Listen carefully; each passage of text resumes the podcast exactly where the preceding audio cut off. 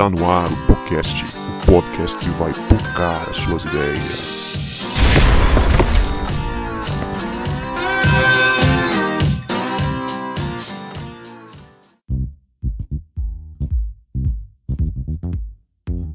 Olá, pessoas! Esse não é o podcast irmãos.com, mas é o podcast, o podcast que vai pocar as suas ideias. Meu nome é Guto e eu tô aqui com a Leia, que descobriu que tem vocação para ser coach. Credo! Deus me livre! Sai fora! Ei, gente, tudo bem? Nossa, e ele é padrinho do meu casamento, hein, Gustavo? Me mandar essa. Olha. Casamento esse que foi no dia 23 de novembro Ah, de 2019. Ai, ai, ai. E é eu não você fazia pra... isso. e aí, gente, tudo bem? Eu sou a Leia, eu tô aqui com o Vini, que descobriu que era vocacionado para fazer missões lá na Disney e quando ligou pra junta descobriu que ela não tinha campo para missões. Foi triste. Fala galera, eu sou o Vini, tô aqui com o João, que a única vocação que ele quis ter na vida era pra ser rico. ainda tem, ainda tenho esse sonho. e aí galera, aqui é o João Marcos, eu tô aqui com o Guto, que hoje está extremamente emocionado porque o entrevistado é. Ele é fã do entrevistado, cara. Tá até chorando, me fez até a barba pra você. hoje é um dia extremamente importante para ele. Pois é, gente, hoje a gente tá aqui com um convidado para lá de especial. O nome dele é Paulinho De Gaspari, criador do site podcast irmãos.com, missionário da CEPAL, um dos organizadores do movimento Vocari, marido da Adriana, pai do André e do Daniel. Paulinho, dá um salve para os nossos ouvintes, pode se apresentar melhor aí, fica à vontade. Eita, e aí pessoal? Olá pessoas, né? Tem que usar o bordão também. Gustavo começou com ele, aí eu fico até sem graça de usar. Mas, gente, legal demais estar com vocês. Acho que o Gustavo já apresentou o suficiente. Acima de tudo, filho de Deus, né? Servo de Cristo. E estamos aí para poder servir aqui também. É gostoso compartilhar um pouquinho do que Deus tem feito na nossa vida. Muito bom. Hoje a gente vai bater um papo sobre um assunto muito necessário. A gente vai conversar sobre vocação.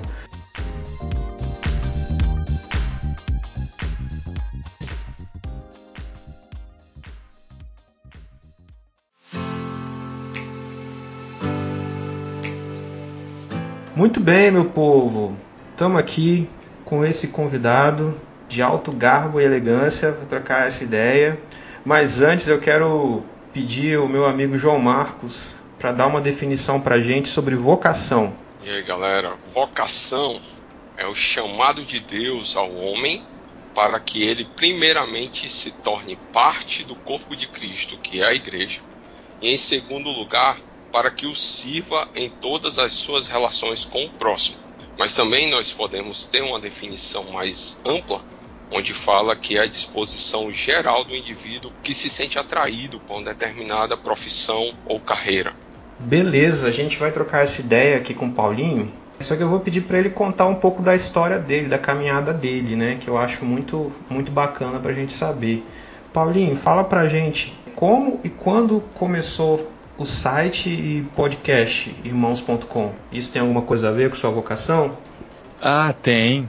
Tá bem relacionado, sim, porque a vocação na área de comunicação, eu posso dizer que começou muito antes de eu perceber que ela estava começando, né? Porque na minha preparação toda, né, como uma criança no interior de São Paulo, sou de Piracicaba, a gente não tinha muita noção de possibilidades de trabalho na área de comunicação. O que eu conhecia era talvez uma amiga da minha mãe que tinha trabalhado com ela em outro emprego que trabalhava no jornal de Piracicaba, por exemplo. Era o máximo que eu conhecia sobre comunicação e como a gente podia, sei lá, trabalhar com isso. E não foi nunca uma profissão que passou pela minha cabeça trabalhar com comunicação, ser jornalista ou redator de jornal, coisa assim. O máximo que na verdade passava é que na minha infância eu brincava muito de, de TV.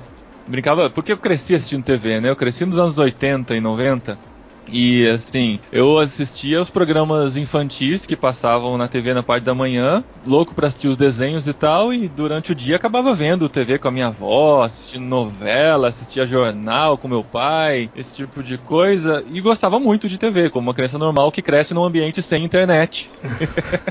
gostava de assistir futebol na TV e tal. Então o máximo que acontecia era eu sonhar e que eu, que eu tinha uma TV. Eu lembro que a gente é, brincava com isso, né? Eu brincava muito com isso, que eu imaginava uma programação da TV e tal, e fazia tudo isso, mas era muito parecido com a programação da própria TV que eu assistia.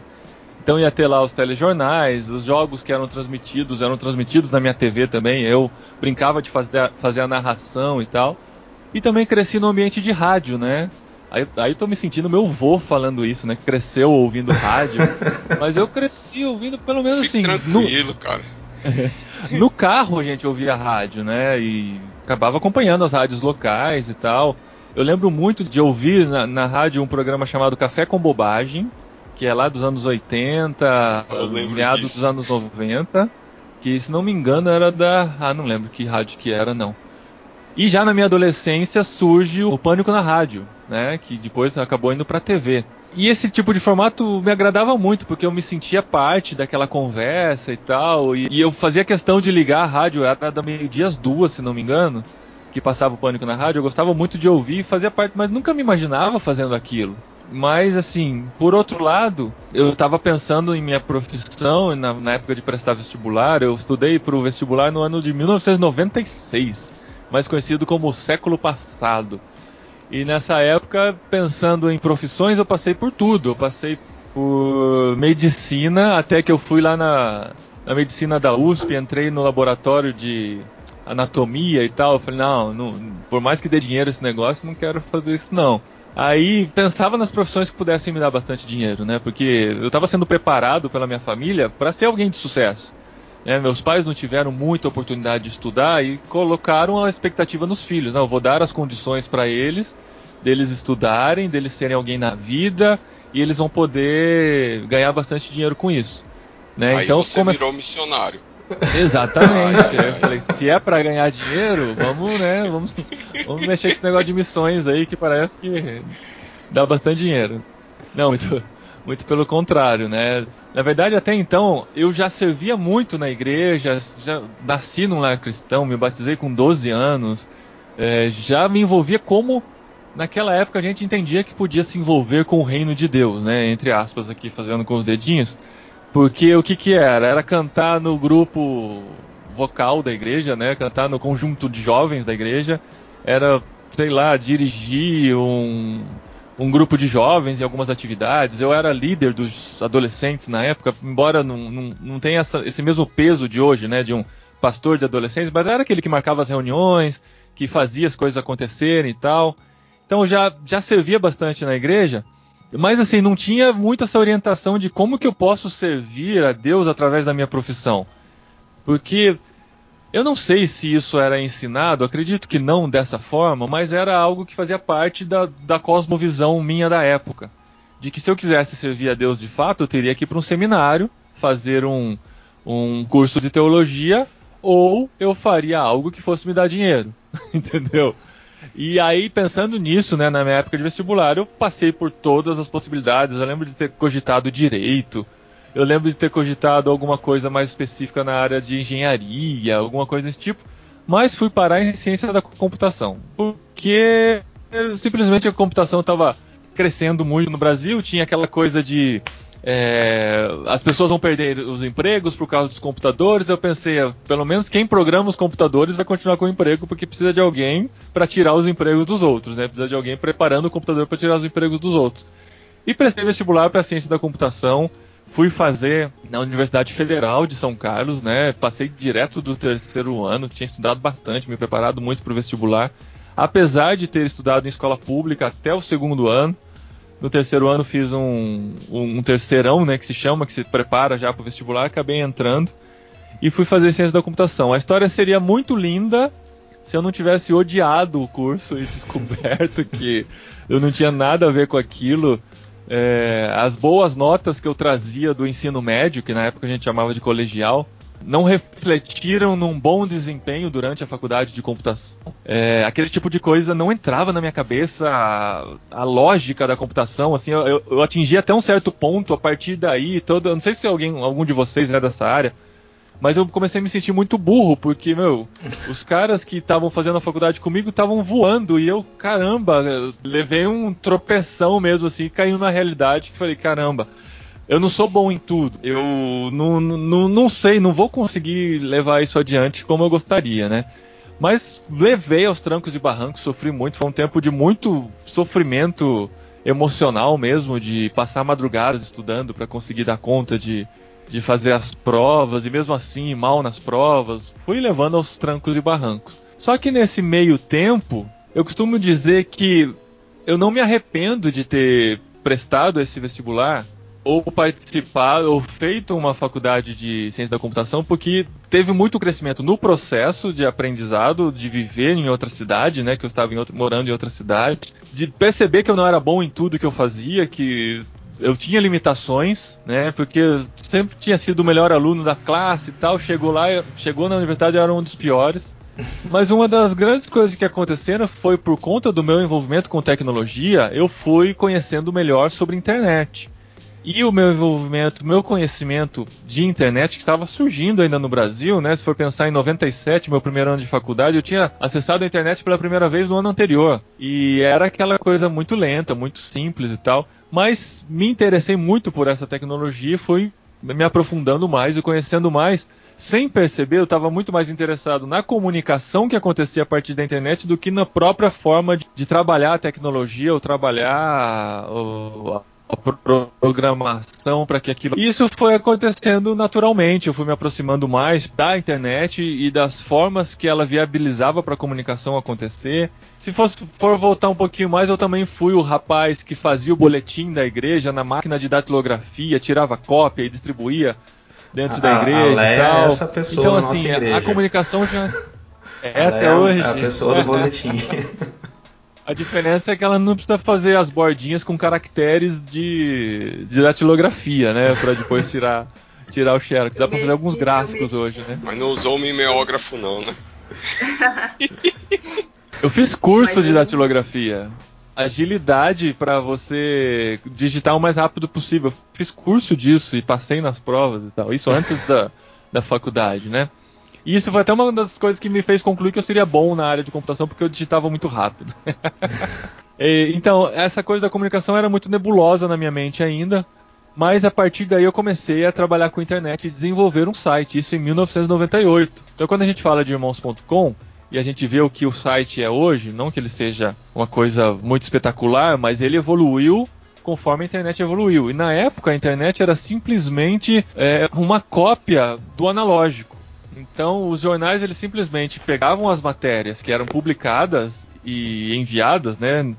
Muitas pessoas que estão aqui não fazem ideia disso. Os meus filhos não sabem o que é abrir um jornal, aquele jornal impresso, né, na sala de casa, aquela cena do pai sentado tomado, tomando café, com o jornal aberto que cobria o corpo inteiro dele, assim, Nossa. meus filhos não sabem o que é isso, eles nunca viram um jornal impresso.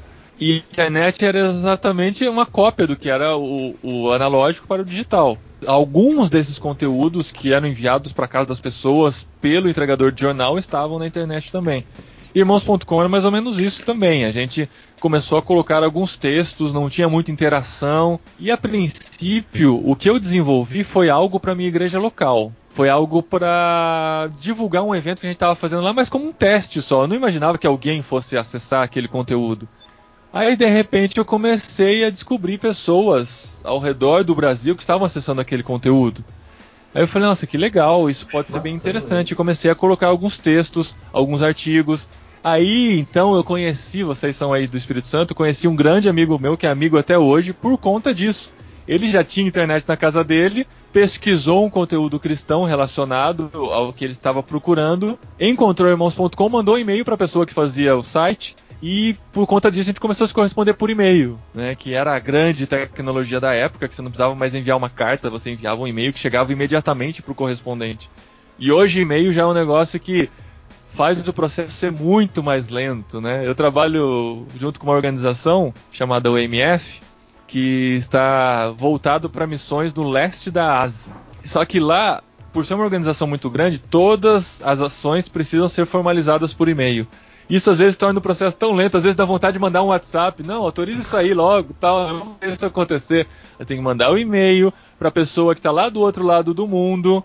Quando eu mando o e-mail, ela está dormindo, então ela vai acordar no dia seguinte, vai abrir o e-mail, vai responder enquanto eu estou dormindo. Então no dia seguinte eu vou ver a resposta só.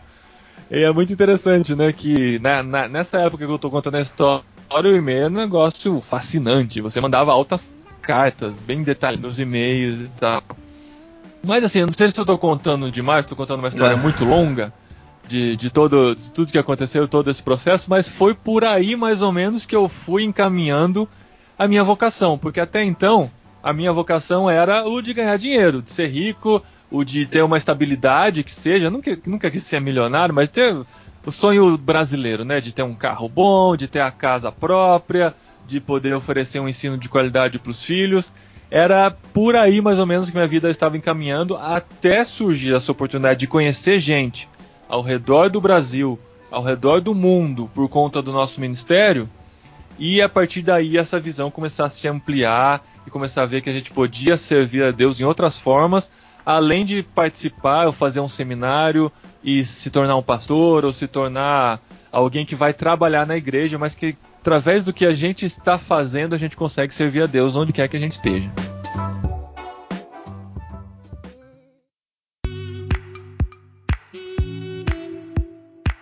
É legal essa sua experiência, né? Você disse que antigamente as pessoas tinham essa visão de que para ser um missionário tinha que ir para o seminário, né? Como, ou, ser enviado como um pastor. Ainda tem muita gente que pensa assim, né? Mas graças a Deus está começando a mudar isso, né? A gente começa a ver que a, a, o tema de vocação já está sendo mais discutido e a galera está começando a ter uma, uma visão mais integral até da vida cristã, né? Mas, Sim.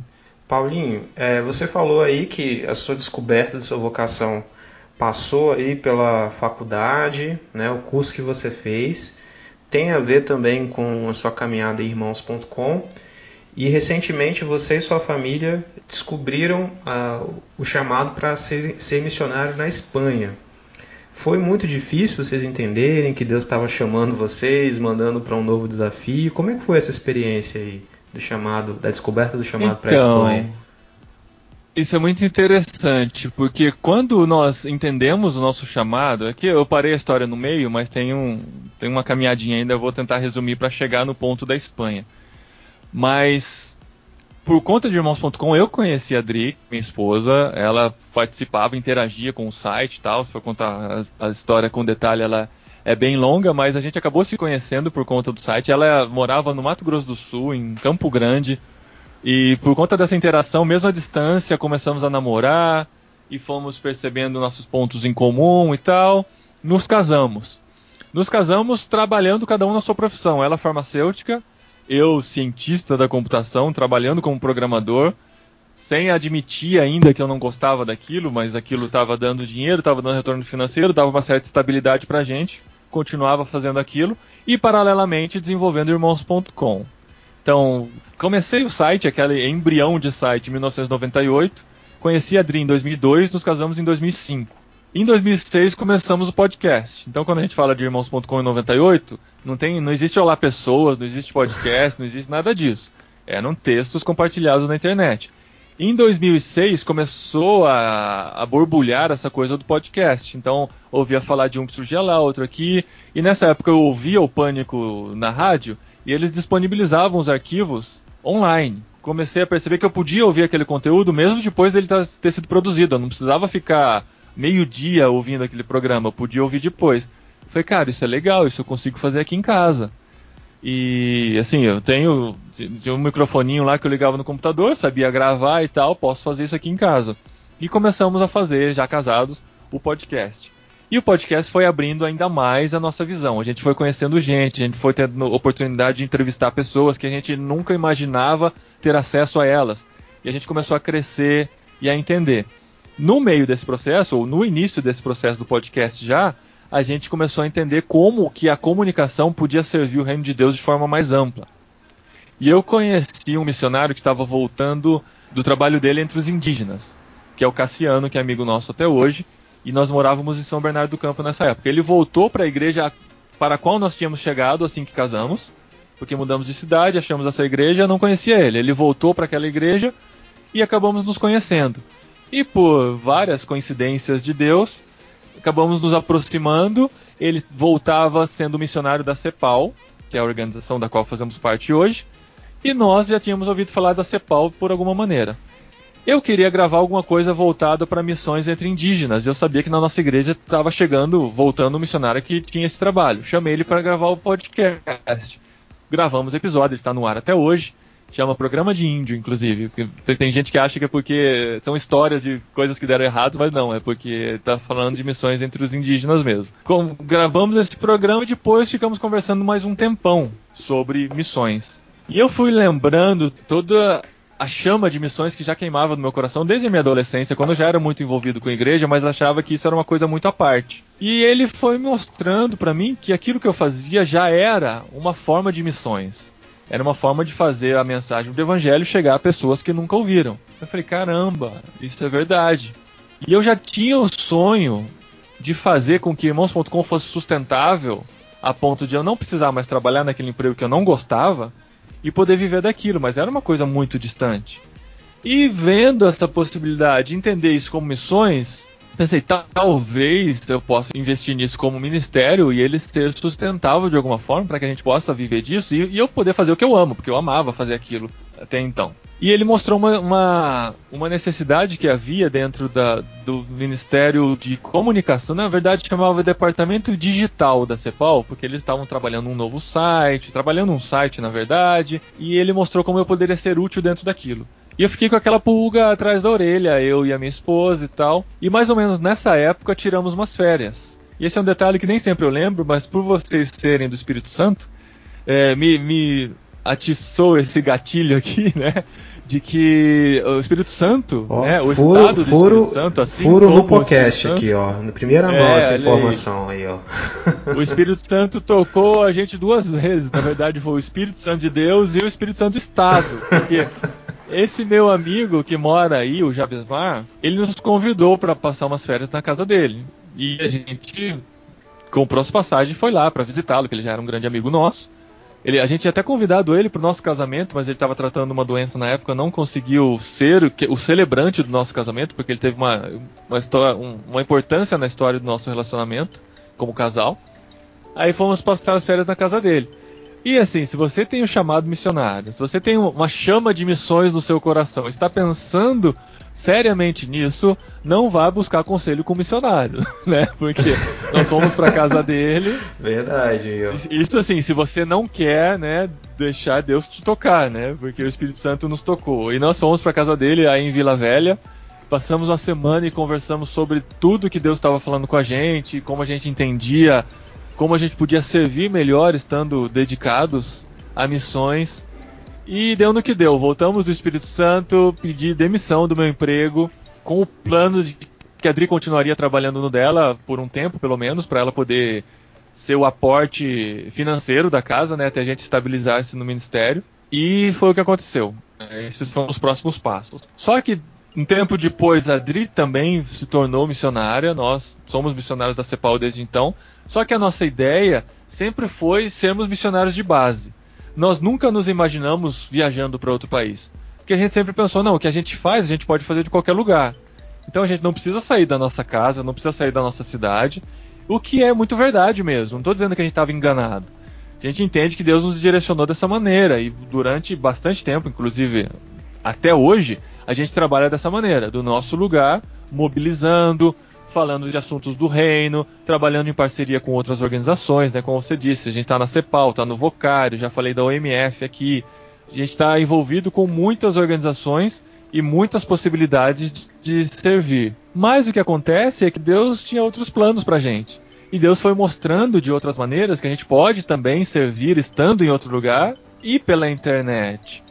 A gente descobriu que a gente, o que a gente faz localmente é muito valoroso também.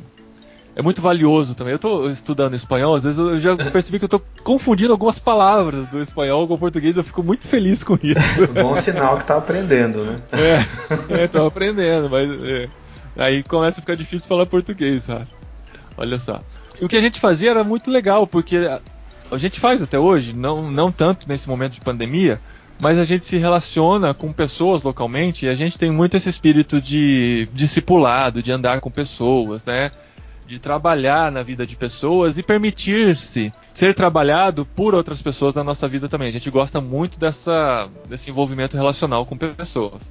E a gente começou a entender que talvez essa fosse uma maneira que a gente pudesse servir em lugares em que o evangelho não está tão presente como no Brasil, né? A presença evangélica no Brasil é muito grande e tal.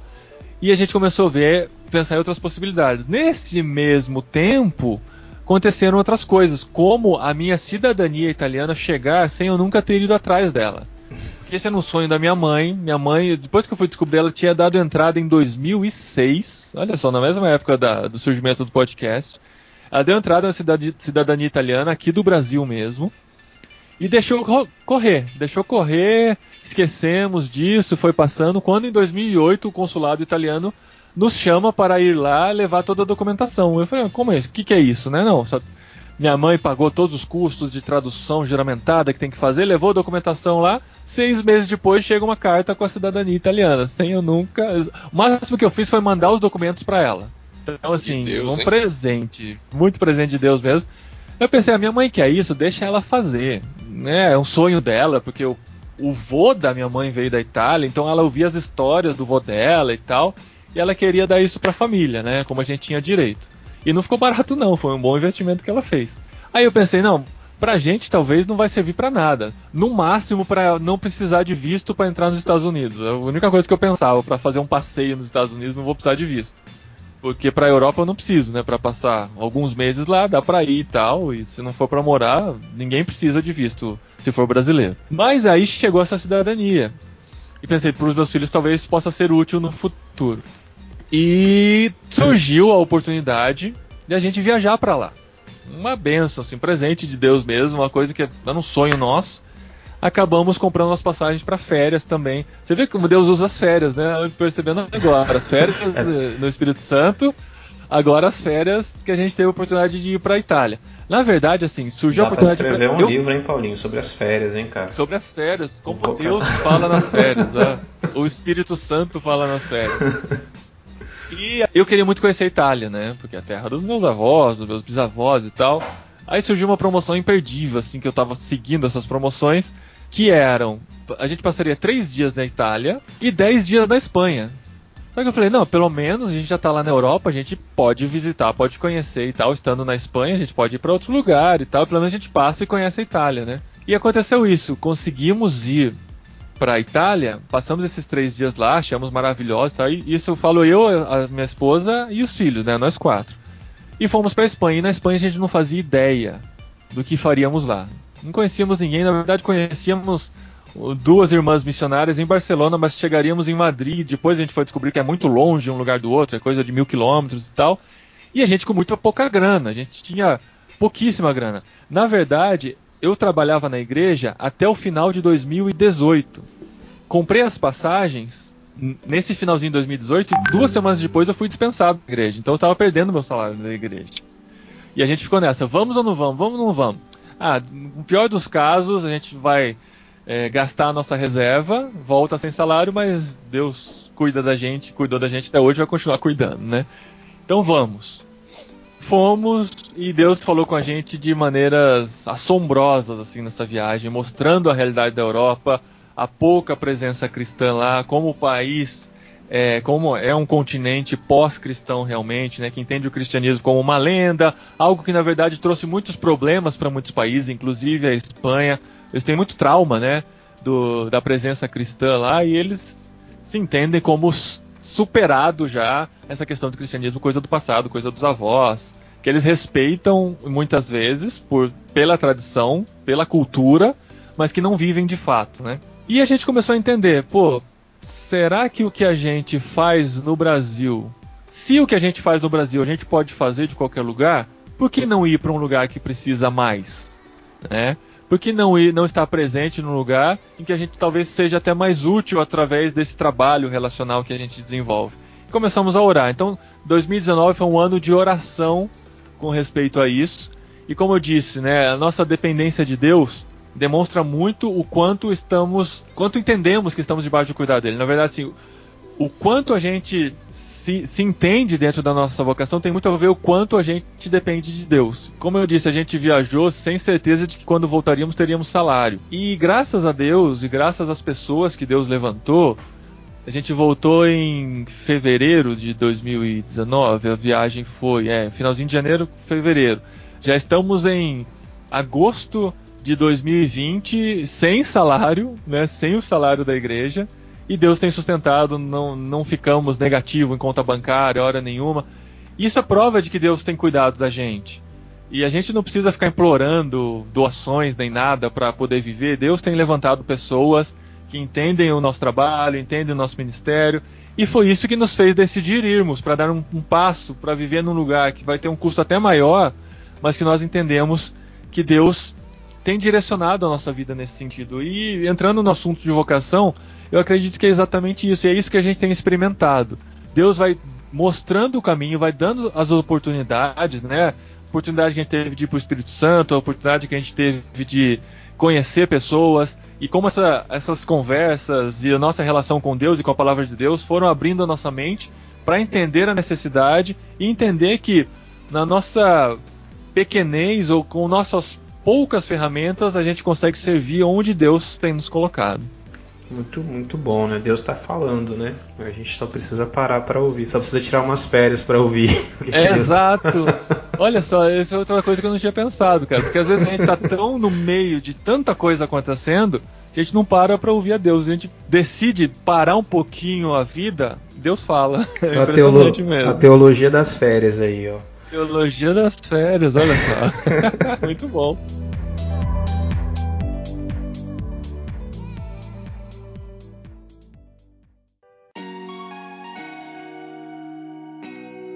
E é interessante demais, Paulinho, que no ano passado eu estava muito atarefado e eu tinha parado de ouvir muito podcast, eu tava, mal acompanhava.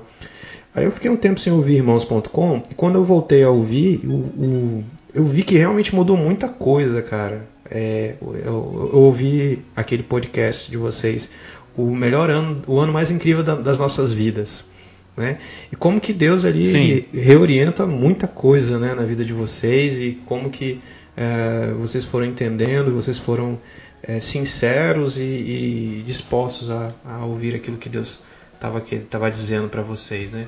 Muito bacana esse processo todo. Eu estava ouvindo aqui a, ouvindo atentamente a história do Paulinho e, e lá no começo ele diz é, a experiência que ele teve para tentar se descobrir, né?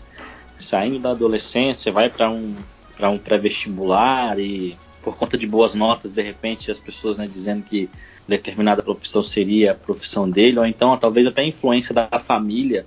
E a gente, quando faz, quando a gente estuda um pouco de, orientação profissional, a gente percebe que como é, isso acontece, né? Os pais ou a família influenciam na escolha dos adolescentes, dos jovens, né? dos jovens jovens mesmo, assim, né? É, na escolha da profissão e eu estava pensando como que às vezes na igreja nós pastores, nós membros de igreja mais antigos, né, nós fazemos isso com os nossos meninos também, né? Porque às vezes o menino ele consegue na IBD falar um pouco melhor, né, desenvolver um pouco melhor e aí a gente já larga uma pressão em cima dele, olha, vai ser pastor, né? Olha, vai ser missionária. E às vezes a gente transfere e coloca na, essa, nos ombros dele essa responsabilidade e nem é isso que ele tinha pensado para a vida, né? Tava tentando se encontrar ainda. E aí aquela pressão é tão grande é, que às vezes acaba que ele se sente pressionado aí. Eu tenho percebido isso porque eu tenho constatado aqui, Paulinho, e aí eu abro meu coração aqui no, na, na, na nossa região, e tem muitos meninos que estão buscando seminário, mas que você olha para aquela pessoa e você sabe que aquela não é a vibe dele, você sabe que ele não tem evidências, né? É, mas está indo porque às vezes teve um movimento muito grande e através desse movimento, de repente, algumas pessoas disseram que, ou porque fala bem, ou como eu disse, ou por conta de algumas outras situações, é, a gente acaba empurrando ladeira abaixo, né? Vai na correnteza da cachoeira. E eu, eu percebi um pouco assim, né? Porque é, se a gente não, não tomar cuidado em, em, poder de fato pensar assim, quem realmente está vocacionado ao ministério, né? Quem é chamado, isso, talvez você vai falar um pouco dessa diferença mais para frente. É, e para a gente não largar essa pressão em cima nos ombros dos meninos que estão começando a, a, a, carreira, nem começaram a carreira ainda e de repente já podem se frustrar, né? Graças a Deus que você não se frustrou com, com as notas baixas lá na, na, na faculdade, né? Que você de repente se encontrou, mas muitos não conseguem, muitos se frustram, abandonam pelo meio do caminho, é, isso fica para trás e aí por conta dessa frustração às vezes é é, o, o, chamado, enfim, fica para depois, a, a, pessoa não consegue viver aquilo, então é, eu louvo a Deus aí pelo seu testemunho também, que você conseguiu se encontrar aí. E, e às vezes a pessoa não tem essa orientação, né? Ela acha que não dá para ela exercer a missão com a profissão dela, né? Ainda parece, em muitos casos, duas esferas bem separadas e bem distantes, né? Exato, exato. É, essa, essa pressão né, sobre os adolescentes, sobre os jovens, eu sempre digo que é, é, é muito cruel, porque a gente está amadurecendo cada vez mais tarde, né? O, o, ser humano, né? O brasileiro, pelo menos eu posso dizer. Porque, né, se lembrar dos nossos pais, nossos avós. Meu pai, ele se, pra você ter uma ideia, ele se aposentou com 42 anos. A, idade que eu vou ter ano que vem, meu pai se aposentou. Porque ele começou a trabalhar com 14, com carteira assinada, uma coisa assim, e por trabalhar na metalúrgica, tinha a questão da insalubridade, alguma coisa assim, encurtava o tempo, ele se aposentou muito cedo.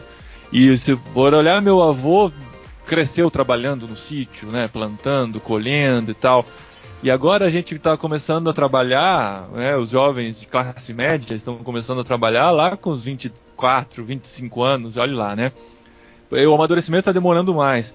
E você colocar essa carga do, do jovem cristão, né? Do jovem em geral, claro. Mas dele decidiu que ele vai ser da vida toda, aos 17 anos, é uma carga pesada se ele não tiver uma orientação adequada para isso. Eu, vi, quantos anos atrás isso? 25 anos atrás, quase, passei por isso. É, e já foi pesado para mim, porque eu não fazia ideia, eu não sabia no que, que eu era bom. Né, eu achava que eu era bom em tudo. Né? Eu ia bem na matemática, mas eu descobri que eu ia bem na matemática até enquanto eu conseguia entender isso dentro do ensino médio. Quando ia para um nível mais avançado, eu já travava naquilo. Eu gostava de história, mas eu percebia que uh, eu não conseguia reter muitas informações sobre a história por algum bloqueio que eu tenho que eu não percebi que eu tinha isso na época, sei lá, problema de memória, não sei, alguma coisa assim. Só que a, às vezes a gente não sabe, assim, com seus 16, 17 anos, esse tipo de coisa. E não, não sabe no que, que é bom, no, no que realmente gosta, no que realmente se sente realizado fazendo. Ou de como o que você faz pode suprir uma grande necessidade, né? É, tem uma frase do Aristóteles que eu gosto bastante. Ele fala que onde as necessidades do mundo se cruzam com suas aptidões e possibilidades, aí está a sua vocação, essa intersecção. Então, você tem uma habilidade e existe uma necessidade do mundo a qual a sua habilidade supre. Então, às vezes você não sabe nem que habilidade tem, nem qual necessidade o mundo tem, ou não se identifica com nenhuma necessidade ainda, né? Então, esse, esse processo ele é, ele é muito importante para que a, a pessoa não, não, se torne uma pessoa frustrada da, da vida, trabalhando só porque aquilo realmente dá um retorno financeiro, e mas não entende é, por que, que Deus colocou ele naquela situação, né?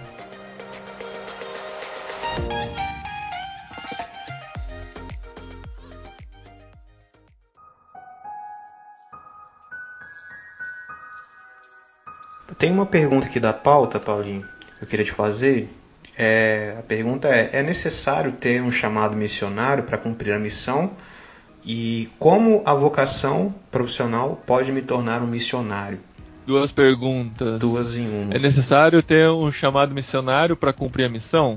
Essa, essa questão do chamado, ela é muito relativa, assim. Até olhando para a Bíblia. Porque se você for fazer a viagem pela Bíblia, né, você vai ver o Adão, Adão sendo chamado com uma, tendo uma vocação, né, dada por Deus para cuidar daquele jardim. Aí você vai olhar é, Abraão. Abraão, Deus aparece para ele, sai da sua terra, da sua parentela, vai para a terra que eu te mostrarei. Moisés, Deus aparece para ele na sarça ardente e dá para ele a vocação. Não, faz, faz isso, vai lá, vou libertar meu povo e tal. Aí você fala, não, Deus tem que aparecer para mim, para eu ter, para eu entender a minha vocação. Só que tem alguns exemplos na Bíblia que não passaram por isso. Por exemplo, Neemias. Eu acho muito legal o chamado de Neemias, porque a gente às vezes nem considera aquilo como um chamado, mas é um chamado.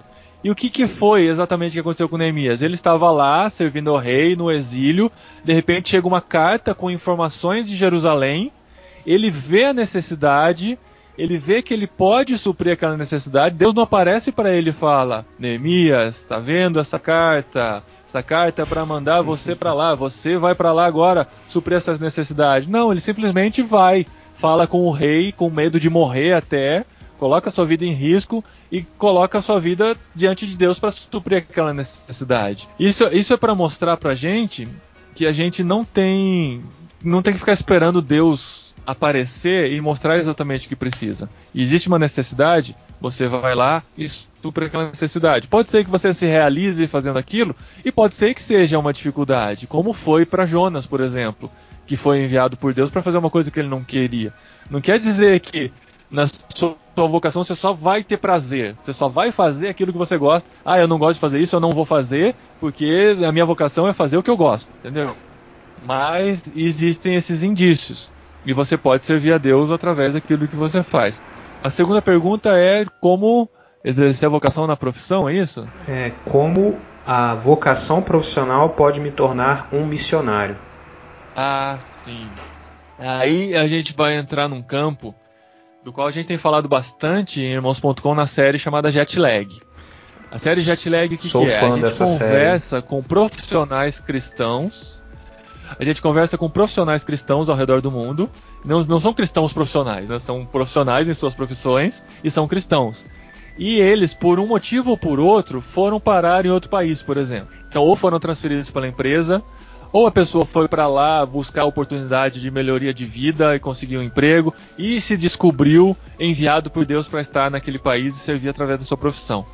Então, como você pode servir a Deus através da sua profissão ou como você pode ser um missionário através da sua profissão?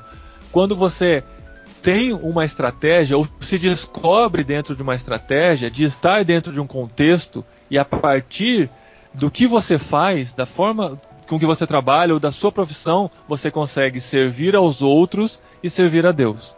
E a partir daí, é, testemunhar de Cristo, mostrar como o Evangelho faz diferença na sua vida, como você se torna uma pessoa mais justa, uma pessoa que se relaciona melhor com pessoas, uma pessoa que se importa mais com pessoas do que com processos, com negócios, com dinheiro.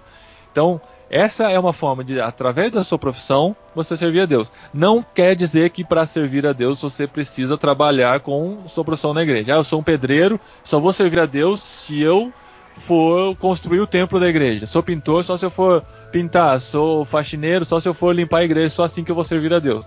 Não, no ambiente de trabalho que você estiver, de preferência, né, que não seja um ambiente cristão para você, para Deus te usar para transformar aquele ambiente, né? quando a gente está muito rodeado por cristãos, a gente consegue, começa a perder a noção de como o evangelho transforma a vida de pessoas que ainda não tiveram encontro com Cristo. Isso foi uma das coisas, inclusive, que nos fez tomar algumas decisões aqui, porque a gente mora hoje em Vinhedo, no interior de São Paulo. E desde que a gente começou a trabalhar com missões, a gente começou, por sermos de base, a gente começou a se relacionar basicamente só com cristãos. Porque meu trabalho era na igreja, me relacionava com cristãos, tinha poucas oportunidades com não cristãos e até evitava algumas por aquele, aquele comodismo mesmo, né? De, ah, tem que me relacionar com pessoas muito diferentes de mim, com uma cosmovisão muito diferente. Quando a gente mudou aqui para Vinhedo, é, a gente veio transferido para uma igreja. Então eu vim para trabalhar numa igreja. Então todas as pessoas que eu conhecia em Vinhedo eram da igreja. Então eu trabalhava na igreja, frequentava a igreja no final de semana. Só que nossos filhos começaram a ir para a escola. Aí eu comecei a ver caramba, isso, isso é um problema. Eu só me relaciono com cristãos. Eu preciso me relacionar com não cristãos também. E a gente começou a tomar atitudes proativas para poder se relacionar com não cristãos, como chegar antes na escola das crianças, para poder ter uma conversa com os pais que estão lá esperando a escola abrir, chegar um pouquinho antes da saída da escola para poder trocar uma ideia com os pais que já chegaram lá também, se aproximando dessa maneira. A gente começou a jogar um jogo chamado Pokémon Go, que foi febre há uns 3, 4 anos aí, depois meio que caiu no esquecimento. Mas a gente começou a perceber que através desse jogo a gente conseguia se relacionar com pessoas, porque as pessoas precisavam sair, ir em determinados locais, combinar de se encontrar, e a gente começou a fazer amizades com pessoas que jogavam esse jogo também, que não eram cristãos. A gente saía para comer pizza, e nessas conversas a gente começava a ouvir da vida de pessoas, pessoas começavam a se aconselhar com a gente, e por meio disso a gente começou a ver a importância de se relacionar com não cristãos. Porque às vezes a gente se, se fecha num mundo cômodo de cristãos, numa bolha, em que a gente acha que se relacionando com cristãos a gente está imune aos males do mundo e a gente consegue servir melhor a Deus. Quando na verdade nós somos chamados para ir, né, para estar onde é, Deus quer estar e onde através de nós Ele vai estar presente também. Não que Ele não esteja em todos os lugares, mas o seu reino vai ser implantado naquele ambiente também, porque você está lá e você está testemunhando, e você está agindo como cristão, tomando decisões como cristãos e impactando o ambiente onde você está. Eu acho que é dessa maneira que a gente consegue servir e ser missionários através do, do que a gente faz e da nossa profissão, ou desse dessa postura proativa de estar onde Deus te envia.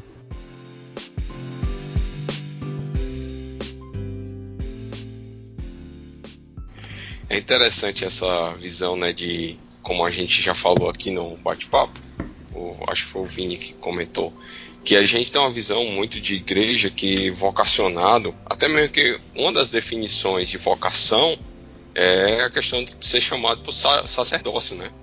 Sacerdócio na igreja, Sim. uma das definições. Então a gente tem ainda muito, leva muito que o cara só é vocacionado se for para desempenhar um papel dentro da igreja. É, isso e... é uma herança do catolicismo também, né? Sim. A questão. Eu tava. No mês passado eu li um livro do Machado de Assis página, que eu coloquei até uma foto dele no meu Instagram, no Stories, que já passou inclusive, mas que ele dá uma definição de vocação mais ampla, que é bem interessante, que apesar de ele estar falando de algo específico, funciona pra gente aqui também. Mas como você estava dizendo, é uma carga que a gente tem de entender que vocação está sempre relacionado ao sacerdócio, né?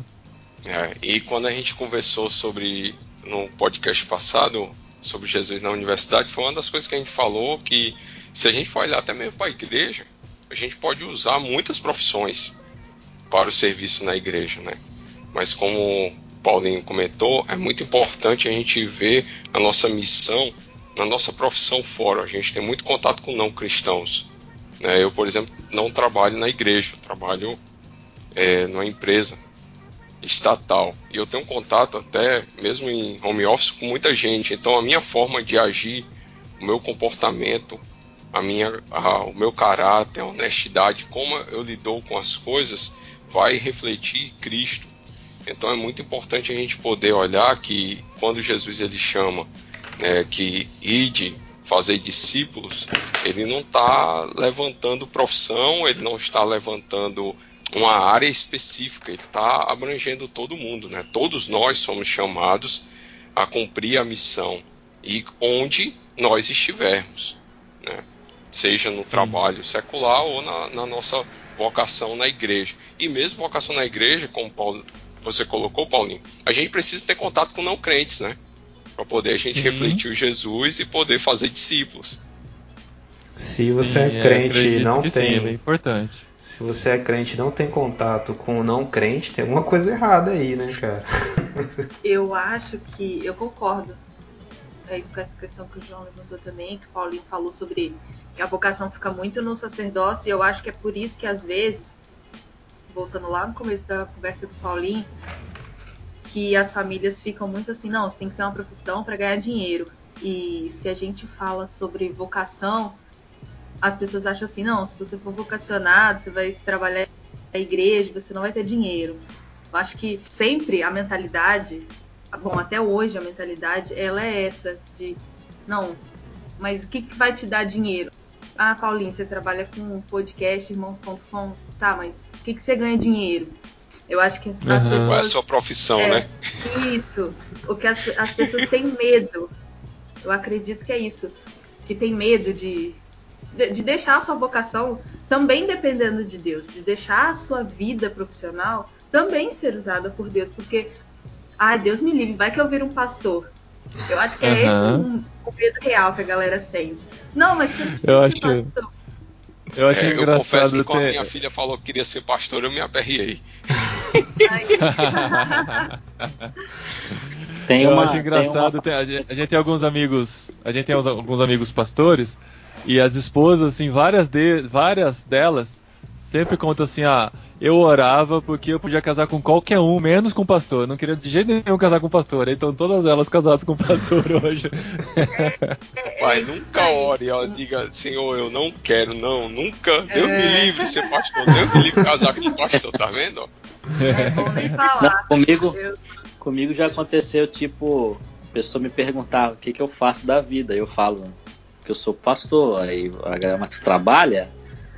É do que se trabalha, né? Trabalha. Qual o seu emprego? Eu tenho a maior dificuldade que eu tenho, uma das dificuldades que eu tenho hoje é poder preencher uma ficha e falar que profissão é a minha, sabe? Eu não posso colocar. Rapaz, eu tenho essa crise. Eu tenho essa crise até é uma hoje, cara. Tem até hoje, É. né? Sou pastor. A, minha, a minha formação é, é de ciência da computação e de. Depois eu fiz uma faculdade de comunicação, depois de casado, acabei não contando isso. Mas eu não sou publicitário, entendeu? Mas às vezes eu coloco, eu sou publicitário, sou designer, mas não é minha profissão, entendeu? Podcast, eu não vou colocar podcast. E hoje em dia é da Ibope, Youtuber, podcast, né? botar lá, a galera vai querer saber até qual é o podcast. Influencer, né? Influenciador digital.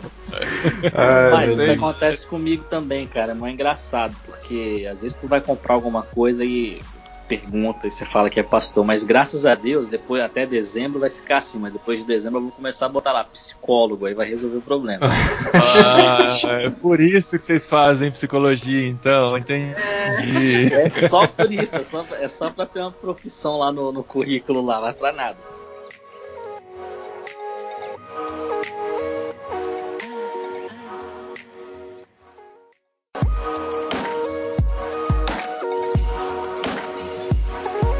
Voltando até um pouquinho na questão de. é, a gente falou sobre a questão dos jovens, né? Que com 17 anos foi uma necessidade que eu detectei no Ministério de Juventude, como pastor de jovens, de da gente conversar com os nossos adolescentes sobre profissão, né? Não só sobre vocação, mas sobre profissão mesmo, assim, de fato, porque a turma realmente tem essa dificuldade. E isso leva até a dificuldade também no servir a igreja né, no servir, é, não seja num projeto social, seja na igreja de fato. Muitos dos, dos meninos, das meninas, eles não têm a menor ideia de que eles podem ajudar. E aí você pergunta: "Ah, a gente está precisando de voluntário para isso? Ah, mas eu não sei fazer. Eu sim, mas você não está disposto a aprender? Ou então, ah, eu não sei em que, que eu vou te servir ou trabalhar na igreja. E a gente pergunta: o que, que você gosta de fazer? O que, você gosta de fazer? Você pode ajudar, você pode fazer qualquer coisa, ajudar uma pessoa necessitada né, no, no, no trabalho social aqui. Então eu vejo que essa questão da confusão é, vocacional, profissional dos adolescentes, ela termina levando para também a dúvida sobre em que servir na igreja. Então eu vejo que a igreja tem um papel fundamental nessa formação.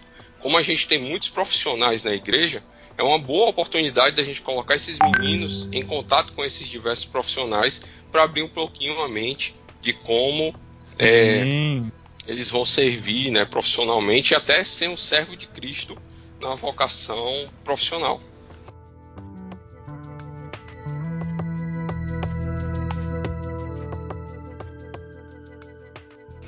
Paulinho, caminhando para o final aqui já, do nosso bate-papo, eu queria que você falasse para os nossos ouvintes, que a gente tem ouvinte que se sente chamado a, a missões, tem um desejo muito grande de, de se envolver com missões, mas ele também tem uma profissão que ele gosta muito.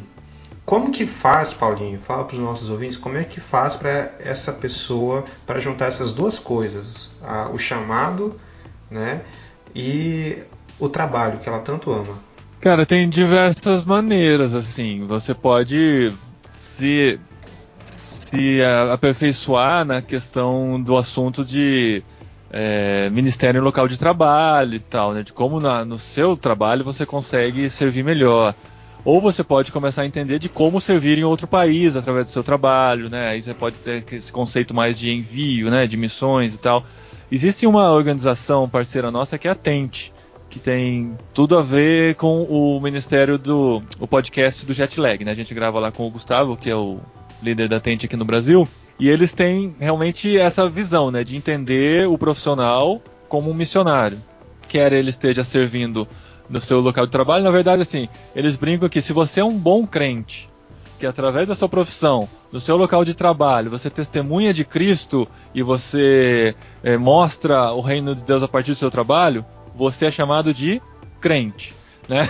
É isso, porque o crente é ser isso em qualquer lugar. Agora, se você quer é, levar o evangelho para outro país, para outra cultura, né, algo transcultural, e você usa o seu trabalho para isso, aí sim você é um fazedor de tendas, que é o que vai trabalhar. Ou se você for um empresário, você é um business as mission, né, que, que eles chamam, que é o ban, né, você está implantando um ban lá. É, tem outro termo, eu não sou especialista no termo, eu nunca decoro todos os termos também.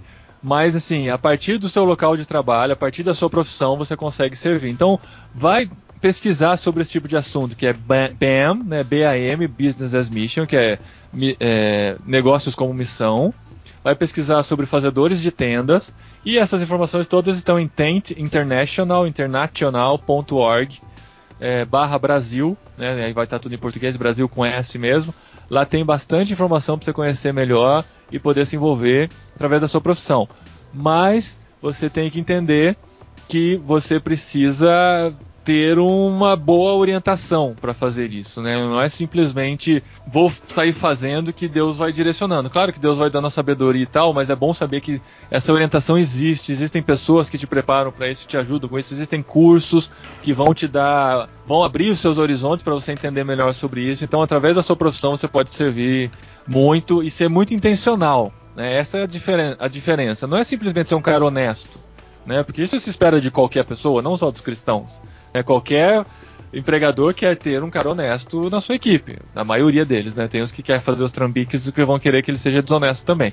Mas é, é ser intencional nas ações, nas atitudes, para demonstrar Cristo de fato para as pessoas. Acho que a palavra-chave é intencionalidade, né? É, e também entender que somos todos vocacionados, né?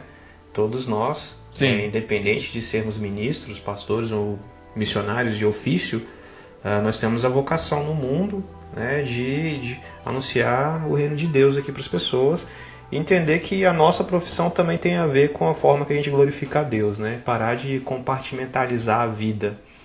E uma, uma dica também, Paulinho, eu acho, para ajudar essa galera aí, é que tem um podcast que eu recomendo aí, o, o Irmãos.com, com a série Jetlag lá, muito boa. É, galera... Eu recomendo também, já ouvi, já ouvi falar e disseram que é legal. Cara, eu curto muito essa série, assim mesmo, porque cada, cada episódio a gente tá falando com pessoas diferentes, com vivências diferentes, e invariavelmente você vai se identificar com um ou com o outro, e vai ver como pessoas tão diferentes são usadas de formas tão diferentes, mas são usadas. Isso é muito legal. Eu imagino como deve ser difícil gravar com alguém do outro lado do mundo, né? Já gravaram de madrugada já? Chegou a... Ou não, não rolou ainda? Não, não precisamos, mas já, já teve coisa de tipo 6 horas da manhã, assim, da gente ter que gravar. Porque o grande desafio do Jetlag, a gente tá falando com profissionais que tem horário de trabalho, que trabalha em horário comercial. E quando você tem um fuso horário, você tem que conciliar o fuso horário dele lá, a hora que ele pode gravar e a hora que o Gustavo, que é o meu parceiro, minha dupla na gravação, também pode gravar, porque ele também trabalha em horário comercial no Brasil, entendeu? Então, assim, a gente tem que dar aquelas. Aquela, aquele jogo de cintura, assim. A gente já gravou o cara da Austrália que a gente gravou 6 horas da manhã e ele lá no fim do expediente dele. Nossa. Então, esse tipo de coisa acontece. Eu queria recomendar aqui, só, só completando a informação que eu comecei a dar um pouco, um pouco antes, né? O podcast onde o episódio que o Paulinho e, e a Adri contam é, essa, esse dia redirecionamento e essa, esse projeto da ida para a Espanha é o episódio 394, o ano mais incrível das nossas vidas até agora. E eu quero recomendar um outro, Paulinho, que para mim foi. Não, o, o, mais louco, cara, é que eu pensava, o, eu pensava assim, né? Eu vou colocar até agora, porque eu falei, não, 2020 vai ser muito melhor. Mal fazer oh, ideia. meu Deus. Pois é, gente. Enganado. E tem um outro episódio que para mim foi, eu acho que todo crente precisa ouvir, que é o episódio 379, que é o panorama do movimento missionário brasileiro com a Nauzira e com Felipe Fulaneto. Fulaneto. Nossa, Isso. sensacional, cara. Eu gostei muito desse também, cara. Esse, eu, esse foi importante para mim, porque no ano passado, é dessas coisas maravilhosas que Deus faz na nossa vida, né? Como eu disse, a Europa já era algo muito distante pra gente. No passado, para a Europa e para a Ásia. Um negócio assim, cara, absurdamente eh, insano o que aconteceu na minha vida. Porque por conta da OMF, né, que é essa organização da qual a gente está trabalhando junto, ia acontecer um encontro das dos conselhos da OMF ao redor do mundo. E eles queriam um representante para falar de missões na América Latina. Aí o casal de missionários da OMF que está no Brasil pensou: não, um cara que se comunica bem e tal, e pode falar de missões, porque estuda bastante sobre isso, é o Paulinho. Vou falar com ele para ver se ele não vai. Aí eu tive que me preparar para falar sobre o movimento missionário brasileiro e falar em inglês lá nessa conferência, né? Me preparar para falar em inglês. Aí eu falei, nada mais justo do que gravar um podcast sobre isso, porque daí eu já estudo sobre isso, já pego as informações das outras pessoas que sabem muito e a partir daí eu preparo o meu conteúdo, entendeu? Foi dessa necessidade que nasceu Olha esse episódio. Só. Olha só, e ficou muito bom, cara, e abençoou muita gente, né? E vai abençoar muita gente ainda é, esse episódio.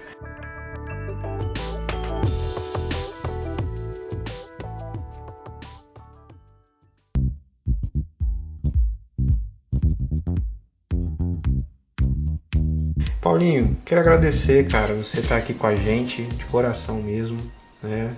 E fica à vontade aí para falar o que você quiser, para despedir dos nossos ouvintes, deixar algum, alguma divulgação de alguma coisa.